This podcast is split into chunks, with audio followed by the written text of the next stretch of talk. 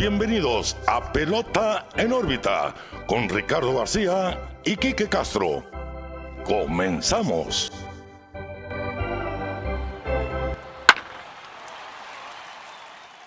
Bienvenidos a un nuevo episodio de Pelota en órbita, su podcast de las grandes ligas.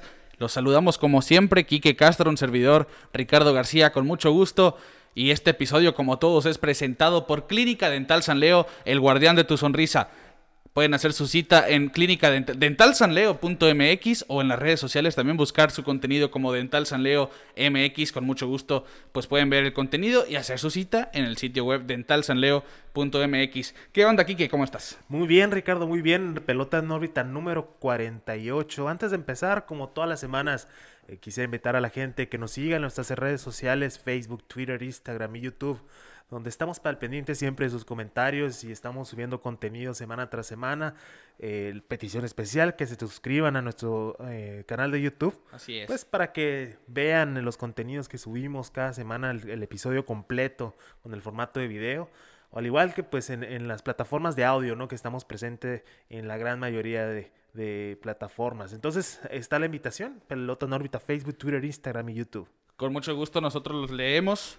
Y pues nos, nos, nos agrada mucho interactuar con ustedes en todas las plataformas, así que no duden en acercarse a nosotros. Pelota en órbita en todas partes. Bien, Quique, pues la, semana pasada platicábamos justamente que eh, nunca, nunca da gusto, ¿no? Comentar una, una lista donde se hace registro de los expeloteros o exmiembros de las mayores que fallecen en un mismo año.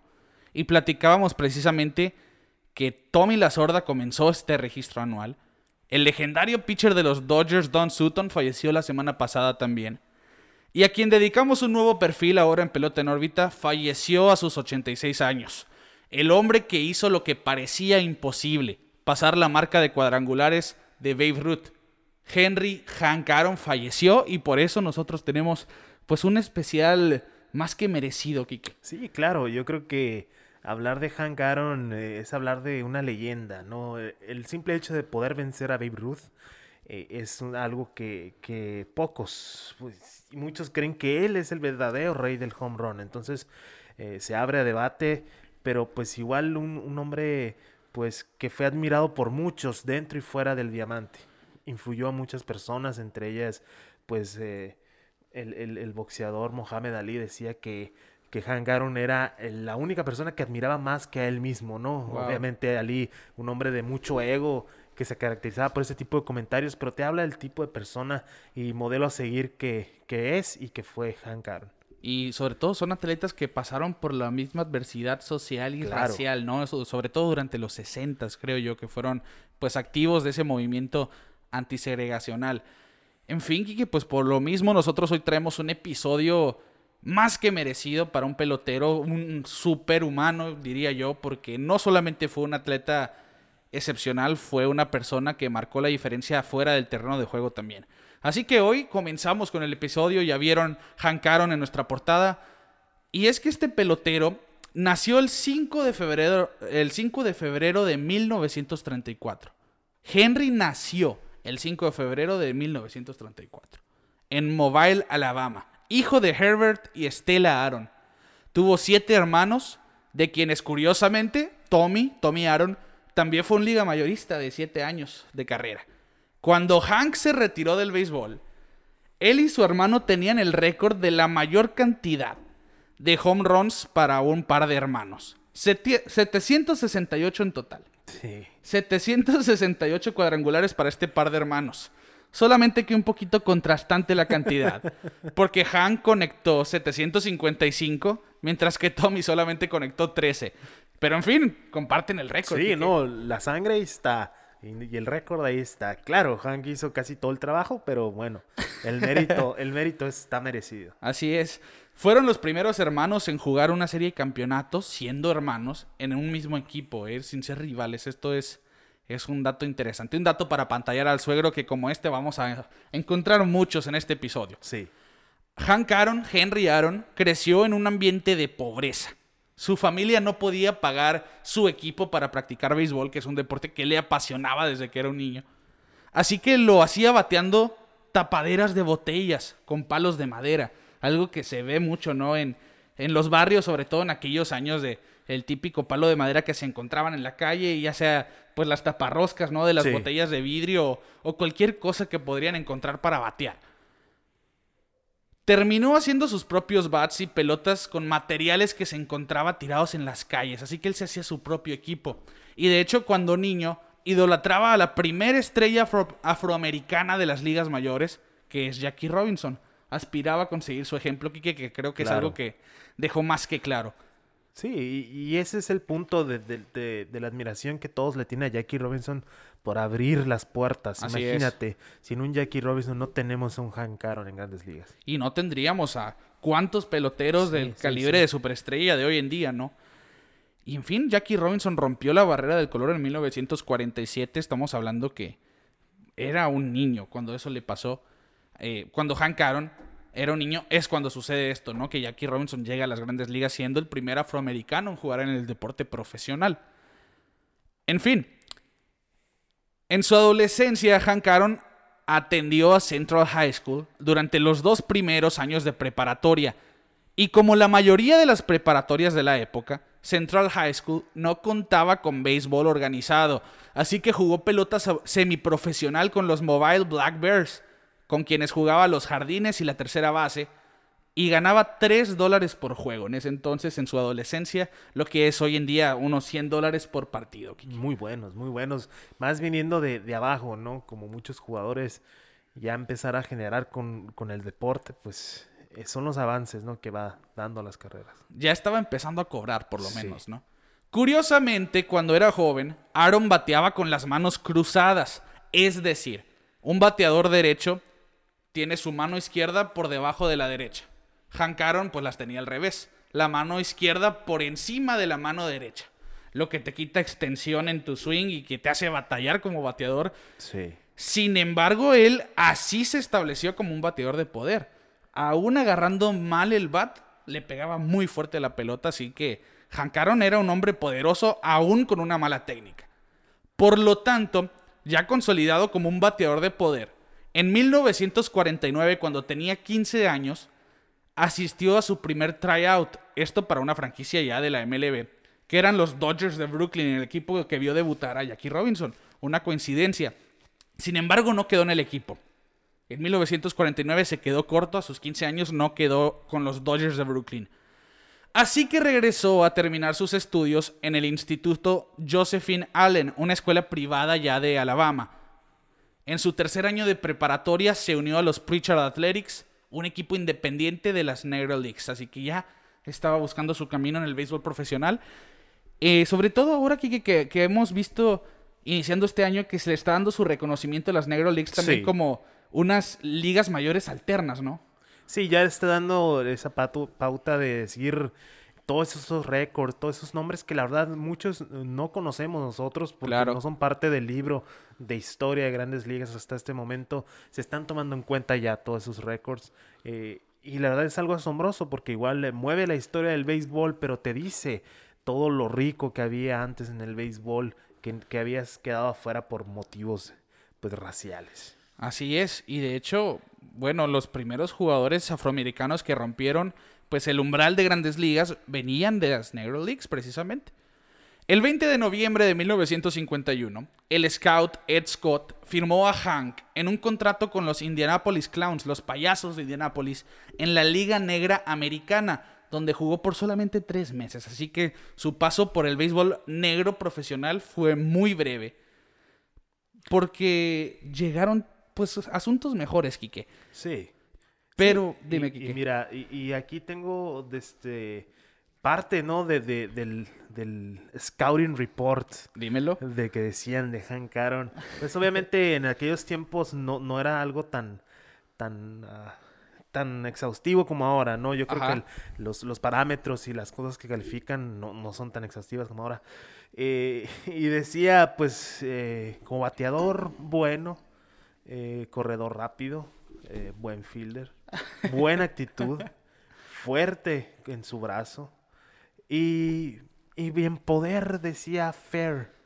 Decente. Una expresión, sí, diciendo, pues sí, ¿no? Es le falta, le falta poder. Y yo creo que eso es lo que le sobraba a Hank Aaron al final de cuentas. ¿Cómo, ¿Cómo describir a un jugador con tanto talento, pero sin emoción, no? Yo creo que sería lo contrario de a describir a lo que terminó siendo, ¿no? Sí, sí, sí. Y son esas, esas cosas del béisbol. Pues muchas historias, vemos muchas historias así, ¿no? De jugadores que, que son sobrevistos. Ya ves Mike Trout, que es considerado el mejor actualmente incluso de todos los tiempos, dicen algunos, eh, no lo ni si fuera, no fue de los primeros picks en su draft. Entonces, eh, eh, para que veas que no siempre es una ciencia exacta esto del béisbol. Sí, va de la parte también la, evolución de los jugadores, ¿no? El proceso que llevan en las ligas menores, que es precisamente lo que pues vio Hank Aaron. Decíamos que en su primer tryout no fue seleccionado por los Dodgers y terminó teniendo una carrera muy fructífera de ligas mayores. Así es. En fin, Hank Aaron recordó sus tiempos con Indianapolis donde le tocó vivir racismo en varias ocasiones,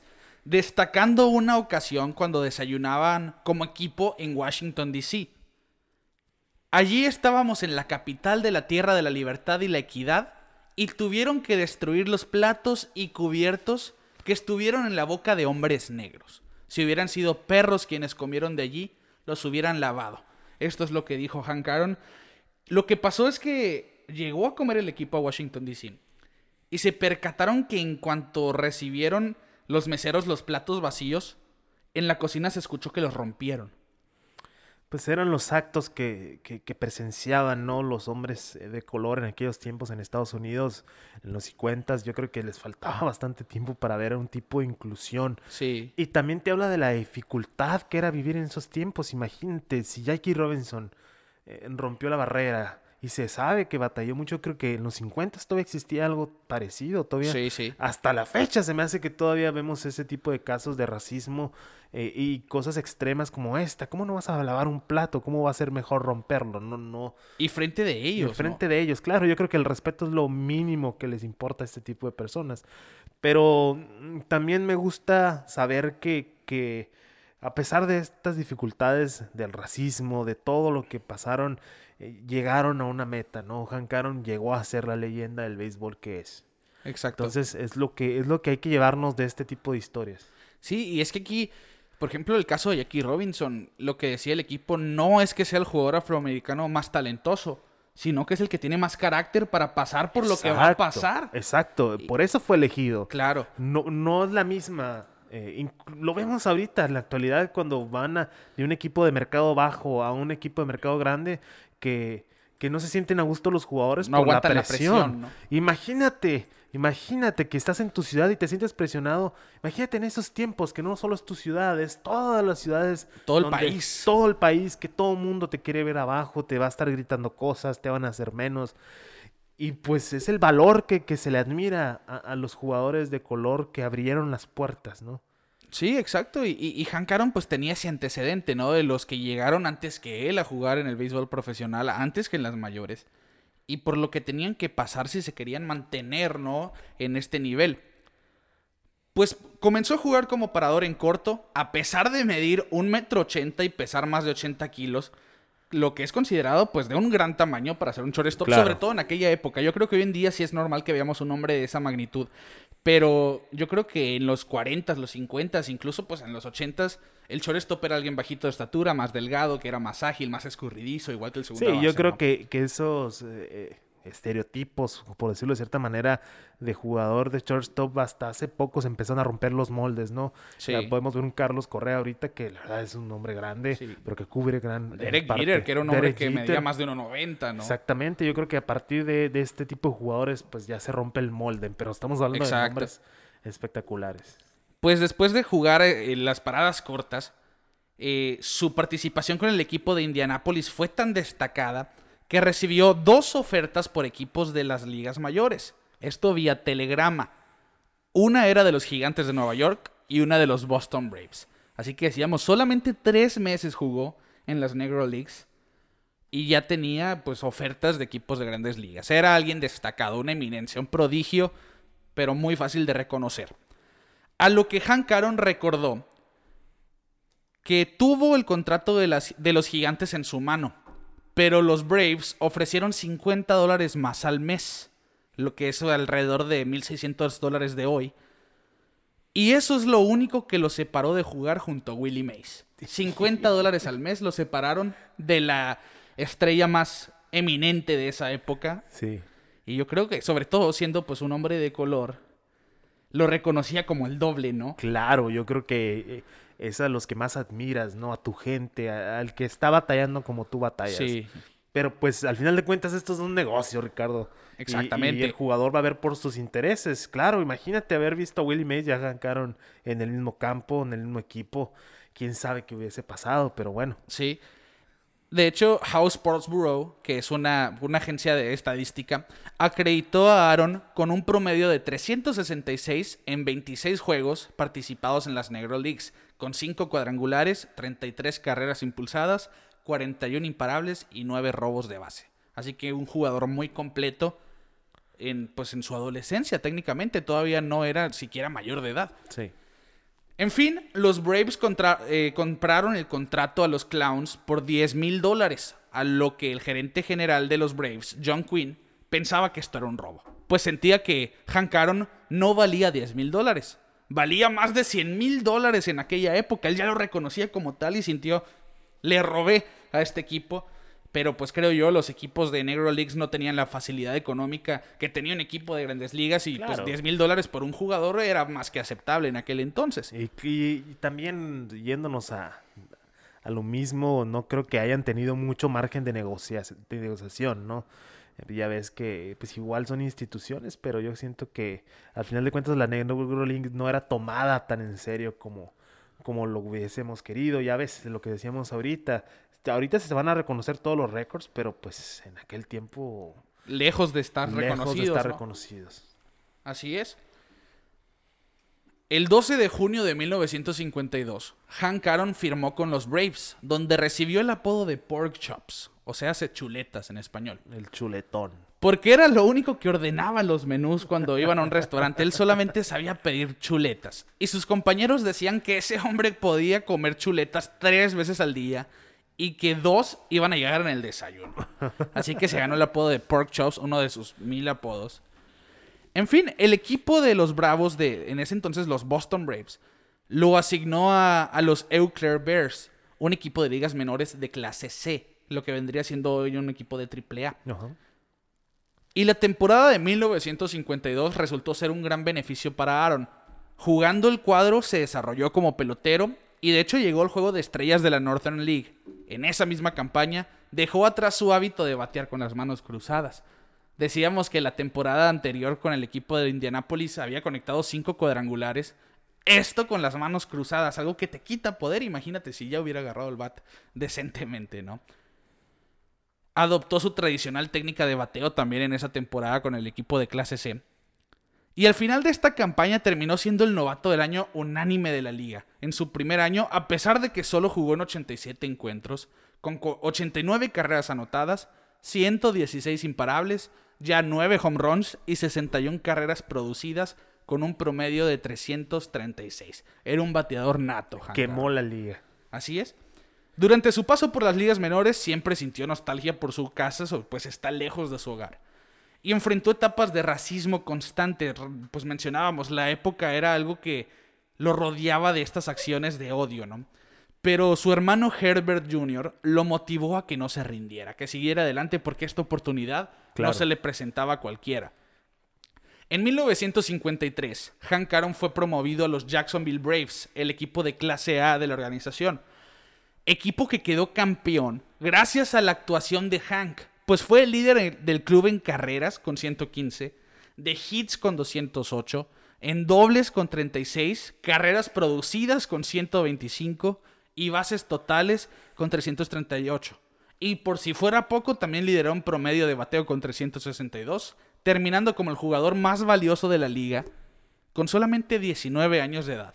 Hank Aaron ya había madurado en solamente un año técnicamente como liga, liga menorista y su año fue tan dominante que un escritor deportivo dijo, Henry Aaron lideró la liga en todo, excepto en acomodaciones de hotel. Haciendo alusión, ¿no? A la época que vivía, pues, el afroamericano, ¿no? No, no podía compartir el mismo cuarto que sus compañeros blancos, ¿no? Sí, la, la, segregación era muy fuerte por pues hoy nos podemos reír quizá de este encabezado. Sí, claro, ahorita nos causa, pues no, sí, gracia un poco. Porque parece ridículo. Parece ridículo, exactamente, pero el contexto no es tan gracioso como, como quisiéramos. Así es. Sus tiempos con los Braves de clase A no pasaron libres de problemas, pues seguía siendo uno de los primeros afroamericanos en jugar en la liga. Teniendo, pues, estamos hablando de que estamos en el 53 y seis años antes solamente se había roto la barrera del color. No había pasado casi nada de tiempo. Sí. La gente aún seguía pensando con el reloj hacia atrás. Los 50 era una época de segregación racial en partes de los Estados Unidos, sobre todo en el sur, que es donde él nació. Cuando Aaron viajaba a Florida, era comúnmente separado de sus compañeros, por cuestiones legales, claro, el equipo se hacía responsable para darle asilo a los jugadores que, que se separaban, ¿no? De, de los blancos. Pero Hank Aaron prefería él hacer sus arreglos, ¿no? Él llegar a donde él quería, ya que, bueno, me van a separar, yo me voy a tomar mis comodidades, ¿no? Él hacía sus propios arreglos. Sí, sí, claro, pues imagínate, ya te están obligando a dormir aparte. Sí. Pues mejor yo busco, pues, de, de dónde, ¿no? Para yo estar cómodo. Si no voy a estar cómodo con mis compañeros. Porque lo, lo feo de esto es que era por motivos legales, Exactamente. Es lo más fuerte de todo. El equipo se podía meter en problemas igual que Hank Aaron. Así que técnicamente existía ese acuerdo no escrito, ¿no? De, ok, nos vamos a separar en este viaje, nos vemos en el campo, a final de cuentas. Sí. Un dato muy curioso es que yo creo que esto es algo que casi nadie sabe. Hank Aaron jugó pelota invernal. Jugó en Puerto Rico con los, con los criollos de Caguas bajo el mandato de Mickey Owen, que era el manager de los criollos.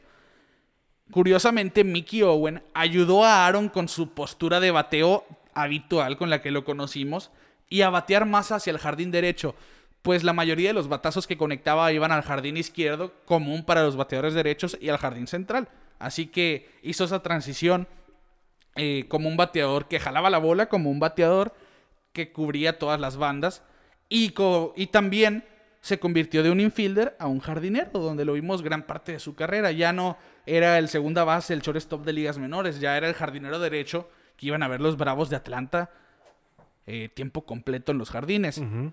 Y también su estancia en Puerto Rico le ayudó a evitar ser reclutado para el servicio militar, sobre todo en esta época que se vivía la, la guerra de Corea. Sí que bien no fue la guerra, ya estaba terminando, pero aún así podía ser requerido para servicio y los Braves vieron esto como una oportunidad, pues viendo pues al activo que tienen en su jugador que no pierda el tiempo, ¿no? Claro, ¿no? Imagínate, eh, también eh, lo vemos ahorita, los, los, los, prospectos de grandes ligas van a la pelota caribe, van a, las ligas invernales porque pasa este tipo de cosas, se desarrollan más, ven otro tipo de juego, ven otro tipo de cosas que los hace mejorar. Y, y Hank Aaron, pues es el claro ejemplo de eso. Con un simple año de estar en la liga invernal, eh, tuvo una nueva habilidad, tomó su posición por el cual eh, lo conocimos en su carrera.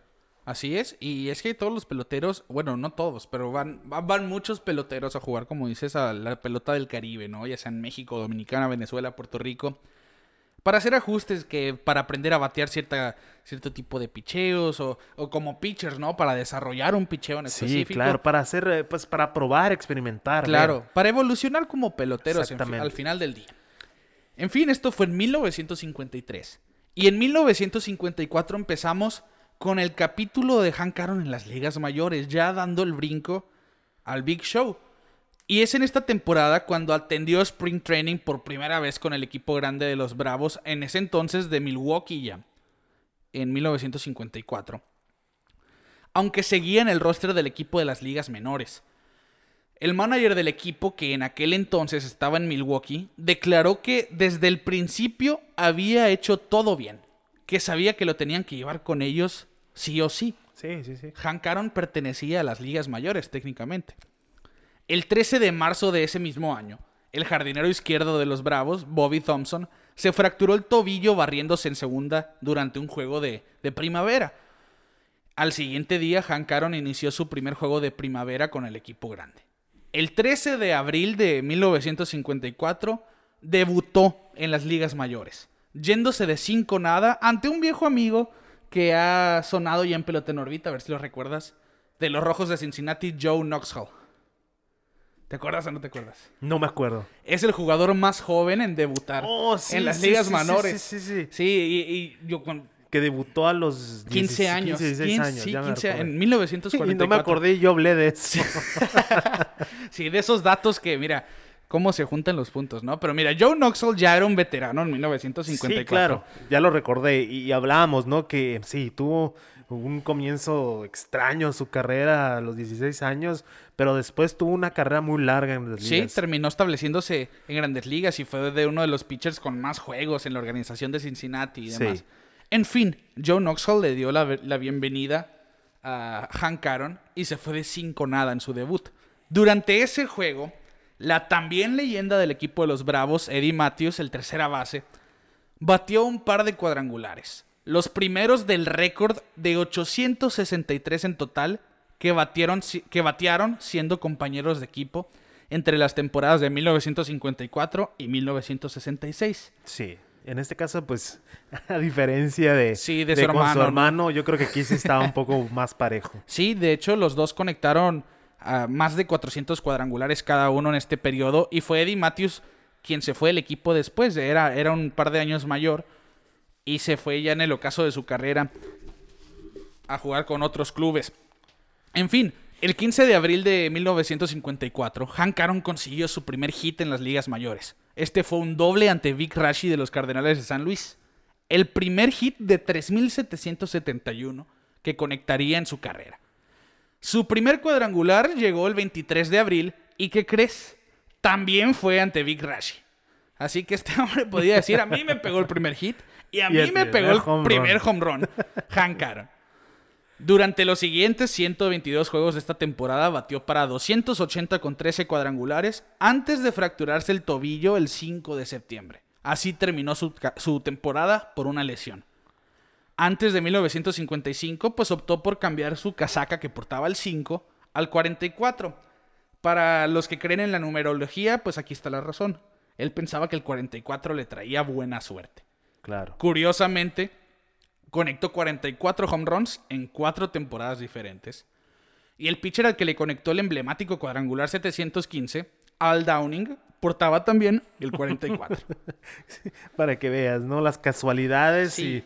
y, y la superstición que siempre existe en el béisbol. Sí, no, nunca está de más esa superstición de cada jugador, Sí, ¿no? sí, sí. Así que una coincidencia muy, muy peculiar, el, el portar el número 44 en Hank Aaron.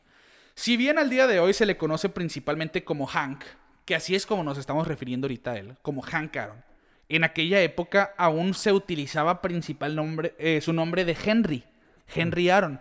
El director de relaciones públicas de los Braves, Don Davidson, observaba que Aaron era callado y reservado, así que se empezó a referir a él públicamente como Hank, con el fin de sugerir más accesibilidad por parte del pelotero.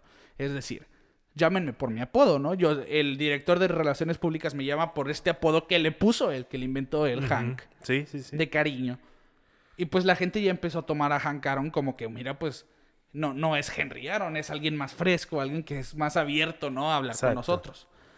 El apodo rápidamente ganó fuerza y Henry Aaron ya respondía a los medios por su nombre o por su apodo, ya sea Henry o ya sea Hank. Durante su año de novato también brotaron apodos como el más famoso, Hammering Hank, por sus compañeros. O Bad Henry, el mal Henry, por los oponentes. El malo Henry. Henry el malo, técnicamente, ¿no?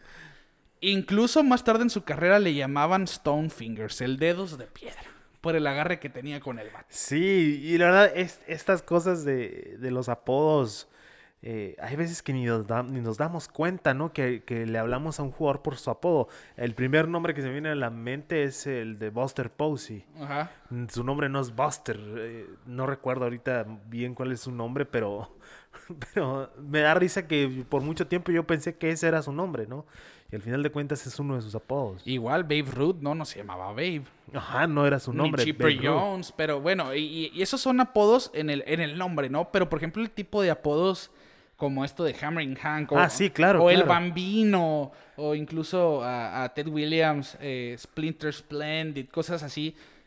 es parte, es parte. Sí, es parte del, del deporte del, del béisbol. del béisbol. Exactamente. Y es algo que a mí me gustaría ver porque es muy. ya no se ve tanto. Siento que ya es algo que se está perdiendo un poquito. No, se da más eh, como el ejemplo que yo pongo de Buster Posey. Sí, exacto. Eh, que, que, son que parecen nombres, pero no son nombres. Pero. Pero así como tal, un apodo. No, no. El expreso, Nolan Ryan, ¿no? Cosas de ese sí, tipo. Ya, ya no se ve tanto. En fin, bueno, el apodo de Hank Aaron, pues Hank sí va apegado a su nombre en este caso. Y los otros apodos que se ganó por su habilidad para jugar béisbol, ¿no? Hammering Hank haciendo referencia a que le pegaba la pelota como un martillo, ¿no? tuviera un martillo. El pitcher, Sal Magli, recomendaba tirarle curvas bajas a Aaron. Porque decía que va a abanicar y perseguir casi cualquier cosa. Sin embargo, también decía, va a batear la mayoría de ellas. Así que ten cuidado, ¿no? tírale curvas porque va a abanicar y va a batear la mayoría de Claro, claro. Sí, es que no solo era poder, era, era contacto. El promedio te lo dice, ¿no? Era un hombre que, sabía poner la pelota en juego y tenía demasiado poder. En 1955, su, su primer temporada completa técnicamente, batió de 314 con 27 home runs y 107 producidas, quedando por primera vez en un juego de estrellas. El primero de un récord de 21 selecciones y 25 apariciones. Decíamos, Hank Aaron jugó 23 años. ¿Cómo es posible, no? Que jugara en 25 juegos de estrellas. Fueron 21 selecciones. No, fueron 20, sí, 21 selecciones, 25 apariciones, es decir, 25 juegos de estrellas. ¿Por qué pasa esto, Kike? pues eh, sabes que, que, la verdad, hasta el momento de investigar la vida de este señor pues nos dimos cuenta que del 59 al 62 hubo un, en esos años había dos juegos de estrellas. Así que Hank Aaron en esos años, pues obviamente la estrella que era eh, participó, ¿no? Del 59 al 62 en dos juegos de estrellas, porque sí, son 23 eh, temporadas en total. Sí. 25 eh, juegos de estrellas. 25 juegos de estrellas, pues los números no te daban, ¿no? Y, y, en su primera temporada y en su última no estuvo en juegos de estrellas. Entonces, eh, de ahí viene el por qué no. Si es un eh, otro dato para pantalla del suelo, porque no. No daban las cuentas al momento de la investigación hasta que nos dimos cuenta de este detalle. Así que del 59 al 62, en cuatro años jugó ocho juegos de estrellas Hank Aaron. Así que por eso terminó jugando 25 juegos de estrellas eh, Hank. En 1956 bateó de 328 y ganó el primero de sus dos títulos de bateo en la Liga Nacional. En 1957 ganó su único premio al MVP, teniendo su primer coqueteo también con la triple corona. Fue tercero en promedio de bateo, detrás de Stan Musial, que ganó con 351, pues un bateador de los mejores que han pasado por la tierra también. Y Aaron batió de 322. Lideró las ligas mayores en home runs con 44, una de esas campañas de 44 home runs. En producidas con 132 y en bases totales con 369.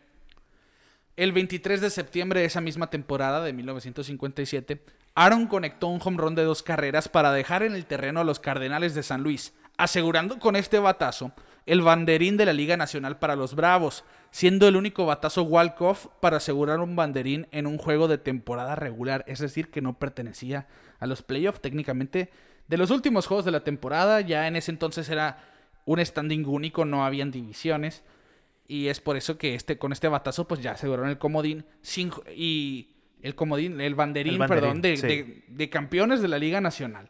Sin jugar, pues, unos playoffs, ¿no? Una serie de campeonatos. Sí, antes el, el, formato era muy diferente a lo que, a lo que ahorita vemos. Eh, simplemente eran las dos ligas y era el primer lugar contra el primer lugar y esa era la serie mundial. Así es. Eh, la verdad, pues yo creo que a la fecha ya, ya estamos un poco eh, eh, mal acostumbrados, ¿no? A cómo vemos el playoff y más ahora este año que, que lo ampliaron en la temporada pasada. Pero... En ese entonces siento yo que era más difícil como ser fanático de un equipo porque podían tener muy buena temporada. Sí. Y no tener oportunidad de ir a la Serie Mundial porque tenías que quedar primero, ¿no? De los sí, pero pues también si lo ves de otra forma, pues daba estos casos que eran eh, hasta el último día se decide y el que gane se va a la Serie Mundial. Obviamente tiene sus pros y sus contras, pero sí, así es como se manejaba en aquellos tiempos. Y pues con este batazo Hank Aaron llevó a los Bravos de Atlanta a una Serie Mundial en 1957 Ganaron esa serie mundial ante los Yankees de Nueva York, que venían de ganar en 1956, el año que Don Larsen lanzó ese juego perfecto en serie mundial. Y terminaron venciendo en, en siete juegos, se llevaron cuatro de esos siete juegos. Hank Aaron hizo su parte. Batió de 393 con tres cuadrangulares y siete carreras producidas. Más que decente, más que ese promedio casi de 400. Te dice que Hank Aaron pues no se achicó en un escenario grande como la Serie Mundial. El siguiente año batió de 326 con 30 cuadrangulares y 95 producidas, guiando a los Braves a un en un reencuentro con los Yankees de Nueva York en la Serie Mundial de 1958, aunque en esta ocasión la perdieron también en 7 juegos. Terminó tercero la votación del MVP y ganó su primero de eventualmente tres guantes de oro. El 21 de junio de 1959 conectó tres cuadrangulares, todos estos de dos carreras, en el mismo juego ante los Gigantes de San Francisco. Esta fue la única vez de su carrera que conectó tres cuadrangulares en un mismo encuentro. Una de esas coincidencias, ¿no? Que, bueno, conectó más de 700 home runs, 755 y nomás una vez pegó tres en el mismo día. En 1963 casi gana la triple corona porque lideró la liga con home runs con 44 totales 130 producidas y quedó tercero otra vez en promedio de bateo, con un promedio de 319, pero ganó Tommy Davis de los Dodgers al batear 326. Durante esa temporada, Hank Aaron se convirtió en el tercer jugador con 30 robos y 30 home runs en una misma temporada. Y aún así, volvió a quedar tercero en la votación al MVP. Pero esta temporada Sandy Koufax fue quien se llevó el MVP y no podemos quitarle el mérito a Sandy Koufax. Claro, claro. Pues, podemos decir que pues no lo valoraron tanto, pero pues estamos hablando también de Sandy Koufax. Entonces yo creo que esa conversación de robo no se puede dar.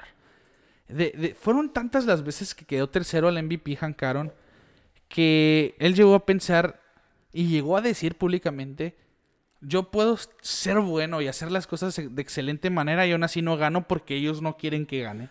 Pues porque soy de color. Y muy probablemente, muy probablemente haya tenido razón. Sí, sí, sí, totalmente. Y lo puedes ver en sus números, ¿no? Como un jugador que está nada de tener la triple corona. Igual, volvemos a lo mismo. Sandy Koufax también. Pero igual, estuvo a nada de ganar la triple corona. 130 eh, producidas, 44 home runs en aquellos tiempos un mundo de No, sí es un mundo, pero en esa temporada yo creo que Sandy Koufax sí se la merecía. No, claro, no estoy diciendo que no. No, no, no, no, no, no estoy diciendo que hayas dicho que no, solamente para para comparar, ¿no? Porque ¿cómo fue que Sandy Koufax lo ganó? Bueno, tuvo una efectividad de 1.88 y lanzó más de 300 entradas. Tú dime qué, pitcher te tira 300 entradas hoy en día y tiene una efectividad de 1.88. Lo veo yo casi imposible. Así que ahí está el por qué Hank Aaron no se llevó el MVP en esta temporada. En fin, en 1967, cuatro años después, conectó el único home run de campo de su carrera ante Jim Bunning, esto en el Parque de los Phillies. En 1968, se convirtió en el primer jugador de los Bravos de Atlanta que llega a 500 home runs con el equipo. Y en 1960 fue el primer Bravo en alcanzar los 3.000 imparables. Aquí ya estamos hablando de hitos que hoy en día, y sobre todo en ese entonces, eran cómo te volvías en una leyenda. Hablar de 3.000 hits es, un salón de la fama. ahorita 3.000 hits, con solo pegar 3.000 hits, ya eres considerado un salón de la fama. Exactamente. Imagínate ahora, métele eso 500 home runs. Yo creo que ahora son pocos los jugadores que estamos viendo de ese calibre, ¿no? Sí, y, y yo creo que todos los que la gran mayoría de los que llegaron a 500 home runs están en el Salón de la Fama, ¿no? Pues hablamos de las hazañas de Hank Aaron. Durante sus días en Atlanta, alcanzó un sinnúmero de ellas. Era apenas el primero de ocho jugadores que llegaban a 500 home runs en la historia de las ligas mayores. Estamos hablando, en el 67 solamente eran ocho los que tenían 500 home runs en las ligas mayores. El número 500 se lo conectó a Mike McCormick de los Gigantes de San Francisco el 14 de junio de 1968. Exactamente un año después de que su compañero Eddie Matthews llegaba a los 500 home runs. No más que Eddie Matthews no lo hizo con los Bravos, ya lo hizo con otro equipo. El, con los Tigres de Detroit fue que lo hizo. El 31 de julio de 1969 conectó su tablazo 537 con el que pasó al legendario Mickey Mantle en la lista de todos los tiempos y ya era el tercero en la lista de todos los tiempos. Yo creo que hoy llegas a 500 y todavía estás, no llegas en el top 20 de todos los tiempos. No, no, no, no, ya, ya, yo creo que esa cifra, la de los 500, ya es un número fuerte, pero ya no eres el único, ¿no? Ya, ya hay muchos jugadores que han estado ya en los 500 cuadrangulares. Son, son 27 jugadores, no, son más, son más de 30 jugadores los que ya pasaron el umbral de los 500 cuadrangulares. Decíamos, en ese entonces eran apenas 8. Sí. Y él con 500, 530 eh, estaba pasando a Mickey Mantle con 537. Solamente estaba detrás de Willie Mays, que tenía 660, y Babe Ruth, que tenía 714 hasta esta fecha. En 1970 alcanzó dos hitos más. El 17 de mayo conectó su hit 3000, esto en contra de los Reds, el equipo contra el que curiosamente había hecho su debut en las ligas mayores, y esto fue con un infield hit ante Wayne Simpson. Esta temporada estableció el récord con la mayor cantidad de temporadas de 30 home runs o más en la Liga Nacional.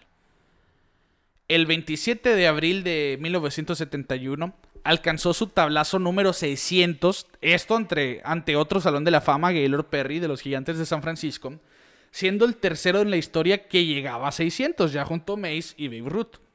Conectó su home run 40 de la temporada contra Jerry Johnson, también de San Francisco, el 10 de agosto, estableciendo la marca del mayor número de temporadas con 40 o más home runs. Esta era su séptima en aquel entonces, haciéndolo una vez más, por última ocasión en su carrera, en 1973, con 8 temporadas de 40 home runs o más. Hasta la fecha es un récord, pero ahora son dos en ese puesto. Uno es Hank Aaron y el otro el hombre que eventualmente pasó a Hank Aaron, Barry Bonds. A los 37 años conectó la mayor cantidad de su carrera. Curiosamente, ya en el ocaso de su carrera, pegó 47 en una misma campaña, la mayor cantidad en su carrera. Finalizó tercero otra vez en la votación del MVP por sexta ocasión, seis terceros lugares al MVP. Sí, ya, ya había algo ahí. Sí. si me estás diciendo que pegó 47 en los 70, en el 73 ese número no, hasta ahora te sorprende también ver a alguien con más de 40 cuadrangulares. En esos tiempos no veías esa clase de poder. Oye, y a los 37 años, Hank Aaron, pues son 47 home runs, 118 producidas, 327 de promedio. Tenía el mejor slogan y OPS de la liga y fue el líder de bases totales, pero esas tres estadísticas yo creo que no las tomaban en cuenta en aquel entonces. Sí, no creo. Y quedó tercero al MVP, que terminó siendo Joe Torre, que eventualmente fue manager legendario, ¿no? De las grandes ligas.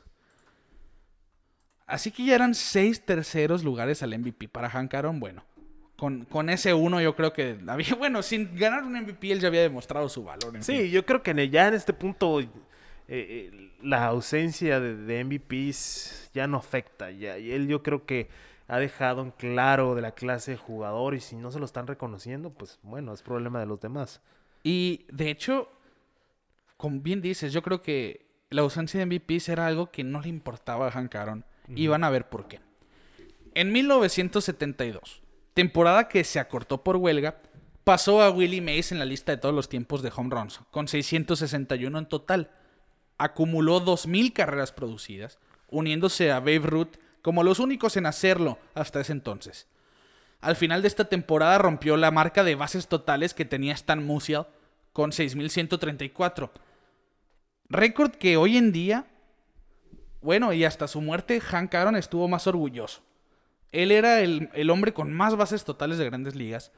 Y esto lo hacía sentir más orgulloso incluso que el récord de cuadrangulares, ya que reflejaba su actuación como pelotero en general y no solamente como un hombre de poder en bruto. Y al terminar esta temporada de 1972, tenía 673 cuadrangulares en total. Se acercaba ya al umbral de los 700, una cifra anhelada y dorada en grandes ligas. Claro, que ahí sí todavía son pocos. Solamente tres. Solamente tres. Y esa, yo creo que sigue siendo como que esa marca que Es la tierra prometida del béisbol, ¿no? Sí. Hank Aaron minimizaba eh, la persecución de pasar a Babe Ruth en cuadrangulares. Aunque los entusiastas por el béisbol y los medios generaban emoción, mientras que Aaron se acercaba a la línea de 714 home runs en total, la línea de Babe Ruth. Por otra parte, recibió el mismo tratamiento, pero peor que Roger Maris. Recuerdan en nuestro episodio de home runs que platicábamos cómo se le amenazó a Roger Maris con atentar pasar a Babe Ruth en la cantidad de home runs en un mismo año con 61. Bueno, pues aquí era como más grande este impacto y esta amenaza, porque no solamente estaba amenazando el récord de todos los tiempos del béisbol, de, de pues Babe Ruth, una leyenda americana, sino que quien lo iba a hacer era un hombre de color. Exacto. ¿Cómo podía ser un hombre de color quien iba a tener el récord de home runs de las grandes ligas? Era algo impensable en aquel entonces para el hombre blanco. Así que él recibía correo de odios, de, de varios odios, miles de cartas, donde se le desacreditaba de llegar a esta marca. Y obviamente, pues como digo, por su color. El equipo terminó contratando una secretaria que le ayudó, ¿no? A, a dividir este correo para que él no tuviera que estar leyendo las cartas negativas porque era tanto lo que estaba pasando que, oigan, necesito ayuda. ¿no? Claro, claro, ya era demasiado. Y mira qué curioso que Hank Aaron supera a Babe Ruth siendo un hombre de color. Y el siguiente en hacerlo también fue un hombre de color. Lo que son las cosas, ¿eh? Sí. A los 39 años terminó conectando 40 cuadrangulares en 392 turnos. O sea, hace uno cada 9.8 turnos. Una, pues una muy buena racha para conectar batazos largos. Concluyendo la temporada de 1973 con 713 home runs. El 713 lo batió el 29 de septiembre, quedando un día todavía por jugar en esta temporada. Y se esperaba que rompiera el récord, empatara el récord, mejor dicho, el último día de la temporada de 1973. Pero jugando contra los Astros de Houston, que curiosamente los manejaba el legendario Leo Rocher, que fue roomie, compartió cuarto con Babe Ruth, no logró llegar al 714. En esta etapa, Hank Aaron ya no se estaba preocupando por abatir la marca de Ruth. Incluso después de ese juego dijo que su único miedo era no llegar vivo a la temporada de 1974. Eran tantas las amenazas que él ya tenía miedo. Ya era recipiente de amenazas a muerte, de gente que no quería que un hombre de color o alguien más rompiera la sacrosanta marca de Babe Ruth. Las amenazas también se extendieron incluso para quienes cubrían esta hazaña en proceso de manera positiva. Lewis Grizzard, que era el editor ejecutivo del área deportiva del Atlanta Journal, reportó las llamadas telefónicas que recibía el medio, donde se le llamaba amante de los negros a los periodistas por cubrir a Hank Aaron positivamente, por no estar en contra de él. Claro, o estás conmigo o estás en mi contra. Yo creo que esa es la manera en la que veían esa situación. Pero pues, ¿cómo no vas a hablar de Hank Aaron? Ya en este momento el color es lo que menos importa. Exactamente, era una hazaña deportiva. Sí, es, algo, es algo magnífico que no se había visto. Pero estamos hablando, bueno, que venimos del final de los 60, del principio de los 70, el racismo todavía estaba muy activo en Estados Unidos. Y fue hasta los medios estaban teniendo repercusiones por ello. Así que después de estas amenazas, Louis Grizzard, el ejecutivo del área deportiva del Atlanta Journal, escribió a escondidas un obituario, es decir, una, este apartado en los periódicos que se le que se le dedica a los fallecidos, ¿no? Con el miedo de que asesinaran a Hank Aaron. Él ya tenía preparado un obituario en honor a Hank Aaron. En esta etapa, eh, Hank Aaron, pues como decíamos, ya estaba simplemente esperando que empezara la temporada y pasar por lo que estaba pasando. Y al final de 1973, Hank recibió una placa del Servicio Postal de los Estados Unidos por haber recibido la mayor cantidad de correos que cualquier otra persona del país. Hank Aaron recibió más cartas que nadie, incluyendo políticos, con un total de 930 mil, casi un millón de cartas para Hank Aaron. Impresionante.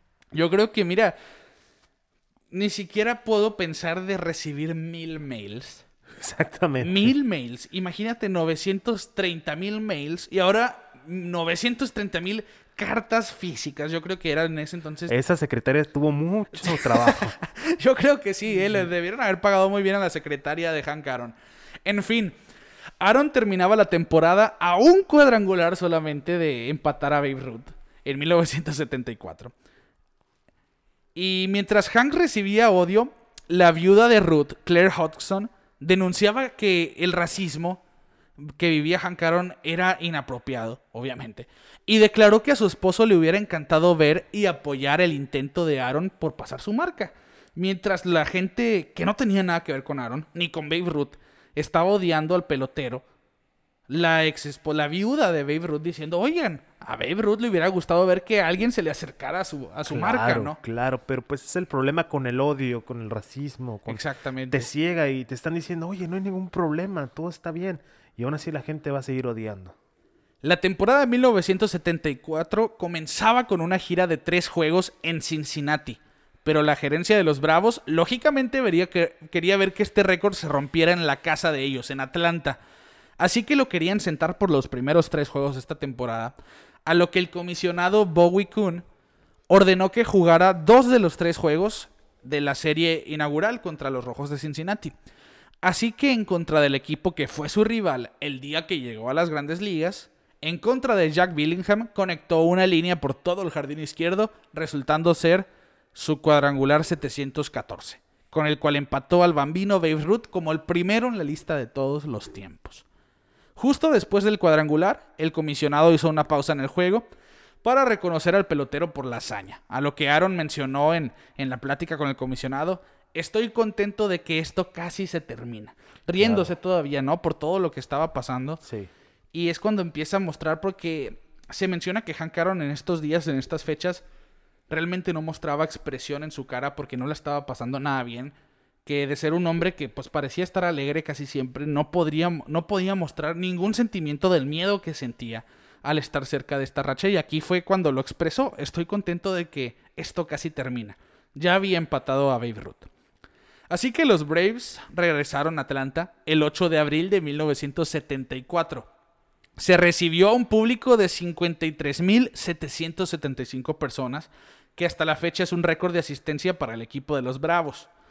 En la cuarta entrada de este juego contra los Dodgers, Hank Aaron estaba enfrentando a Al Downing, que también era pues un jugador de color afroamericano, quien portaba el número 44, ya lo habíamos mencionado. Y en este turno Hank Aaron dejó pasar el primer lanzamiento. Este iba a la tierra. Y en el siguiente, una recta alta, la conectó y la depositó del otro lado de la barda del jardín izquierdo central. Mientras rodeaba las bases en su histórico tablazo, dos aficionados estudiantes de universidad invadieron el terreno y lo iban acompañando, ¿no? Entre tercera y home. Sí. Cosa que en su momento le alarmó, pues dijeron, me van a matar, ¿no? Pero ya no, no, pasó a mayores. Realmente era gente de Atlanta que estaba feliz de ver a su estrella local, pues ser la nueva gran eminencia del béisbol. Había roto la marca más pues como dijimos, sacrosanta de las ligas mayores. Sí, la marca del dios del béisbol, ¿no? Considerado el mejor de todos los tiempos y que veían imposible, ¿no? Ahorita como también hemos hablado en episodios anteriores sobre récords, hay récords que se ven imposibles de, quebrar y yo creo que en su momento este récord era imposible, ¿no? Y después el de Hank Aaron también pareció imposible porque, bueno, lo, rompió y ahora parecía que ese era el récord a vencer y también pasó al final del día. En la narración de este cuadrangular 715, Vince Coley, el legendario narrador de los Dodgers y pues del béisbol estadounidense, mencionó, qué momento tan maravilloso para el béisbol, para Atlanta y el estado de Georgia. Qué momento tan maravilloso para el país y el mundo un hombre negro está recibiendo ovaciones en el sur del país por romper el récord de un ídolo del béisbol de todos los tiempos.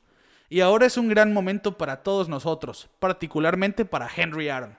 Por primera vez en mucho tiempo, el rostro sin expresión de Aaron muestra mucho alivio de lo que tuvo que vivir por los últimos meses. Claro, como siempre Vince Scully con la con la narración correcta, ¿no? Y diciendo las palabras correctas.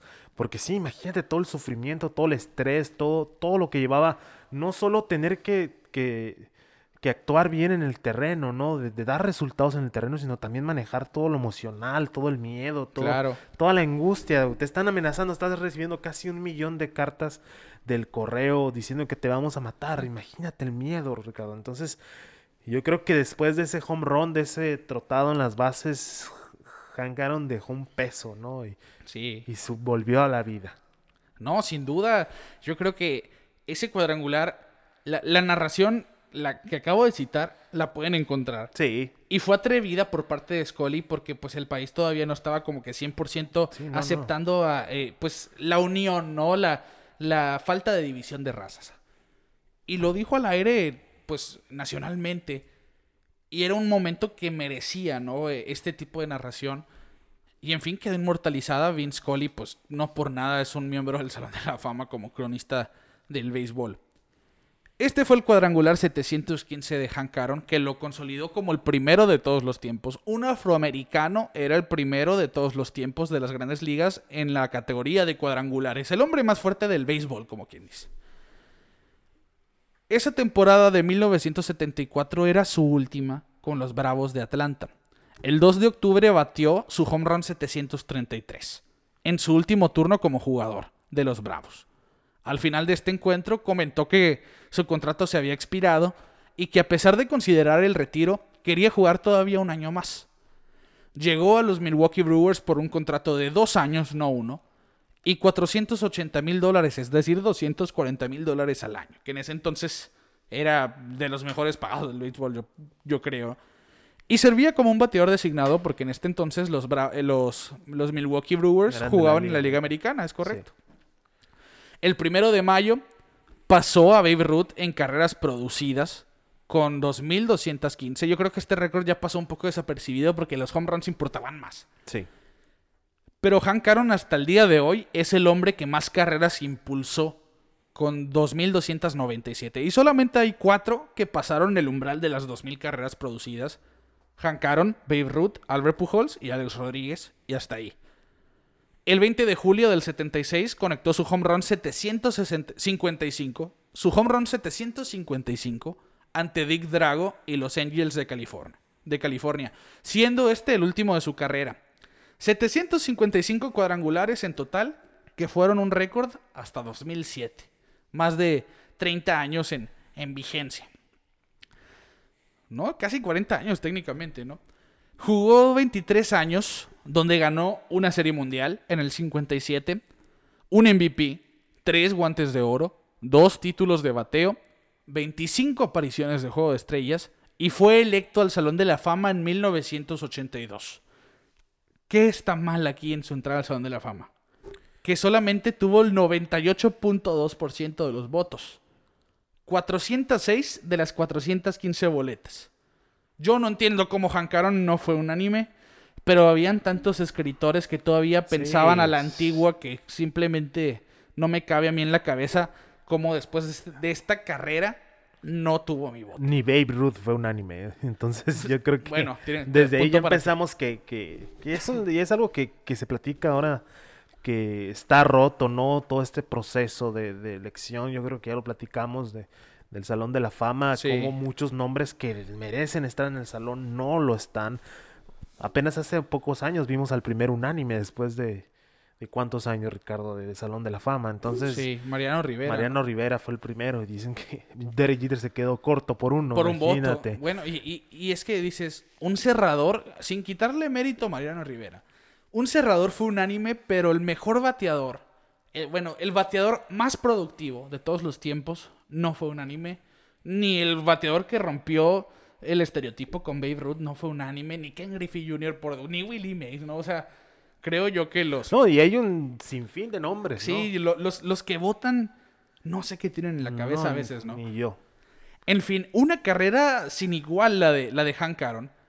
Es el líder de todos los tiempos en carreras producidas con 2.297 en extra bases con 1477, en bases totales con 6856, en juegos de estrellas con 25 apariciones, segundo en home runs con 755, tercero en hits con 3771, cuarto en anotadas con 2174. Ya no estamos hablando del jugador más fuerte de todos los tiempos. Yo creo bien podemos hablar de jugadores que fueron bateadores excepcionales, como Stan Musial, como Ted Williams, como Willie Mays, Babe Ruth y demás. Pero Hank Aaron puso el ejemplo de lo que es ser un bateador completo. Sí, claro. estamos hablando de que fue el bateador con más home runs por cuatro décadas casi. Que fue, es top 3 en imparables de todos los tiempos. Con, se quedó a 230 de 4000. Y bases totales. Es decir, que él no dependía del home run para ponerse en base. Conectaba extra bases. Es el líder de extra bases simplemente un jugador muy completo y aún así también tuvo más de 200 robos de base de cuando él fue joven. Fue un atleta puro y nato, Hank Aaron. También Kike es uno de dos jugadores con más de 30 home runs en 15 temporadas distintas. Es uno de cuatro jugadores con 17 temporadas diferentes de mínimo 150 hits. Y cuando se retiró simplemente era dueño de más récords en el béisbol que nadie más. Así de fácil. Se retiró Hank Aaron y tenía más récords que nadie en el béisbol. Yo creo que hasta el Salón de la Fama se le, quedó corto, ¿no? Sí, eh, muy, probablemente. En 1999, eh, en las ligas mayores se introdujo el premio Hank Aaron, que yo creo que después del MVP, para cualquier jugador de posición es el premio más anhelado porque es el que te reconoce como el bateador más destacado de tu liga. Es normalmente eh, lo veíamos en jugadores como bateadores designados como Edgar Martínez, Nelson Cruz, David Ortiz, que no aspiraban al MVP por jugar como bateador designado, pero los reconocían como el, mejor jugador. El mejor bateador, sí, con el Hank Aaron Award. Sin duda, pues Hank Aaron, Henry Aaron, fue un ejemplo de perseverancia, talento y paciencia. Pues atravesó tiempos de odio sin volverse militante a la violencia. Él siempre se contuvo, él siempre se comportó, él fue un caballero. Es una leyenda que jamás será olvidada en el mundo del béisbol, ni el deporte, ni la sociedad.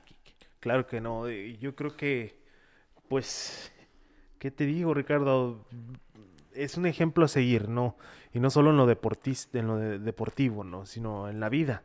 Porque no se rindió. Incluso, como todos, ¿no? Tuvo su momento de sentirse... Sí.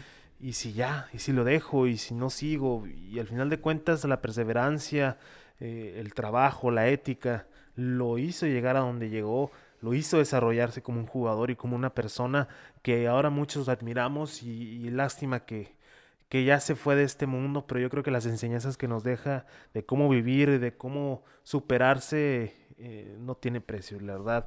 Eh, Hank eh, como te digo, se le quedó corto el Salón de la Fama, también fue nombrado uno de los jugadores de, de del siglo anterior en aquel juego de estrellas en, el Fenway Park donde vimos un sinfín de leyendas y Hank Aaron fue uno de ellos.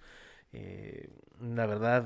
Yo lo tengo en mi top 3 sin duda, eh, de todos los tiempos. claro, claro, es que no, ya lo platicamos, ¿no? Llevamos una hora hablando de él y, ves sus números. Y, no le, y no le hace justicia una No, no, claro que no, lo estamos diciendo de una manera muy sencilla, pero mira sus números, ve todo lo que logró, eh, la historia de vida que nos deja dentro y fuera del campo es algo que, que, hay que estudiar y que hay que entender. Y ese es, es el porqué de, de, este episodio, ¿no? Al final de cuentas, que la gente que conoce a Hank Aaron por, por el deporte también lo conozca como persona y vea que, que batalló y como todos eh, batallamos en la vida, simplemente no se rindió. Así es.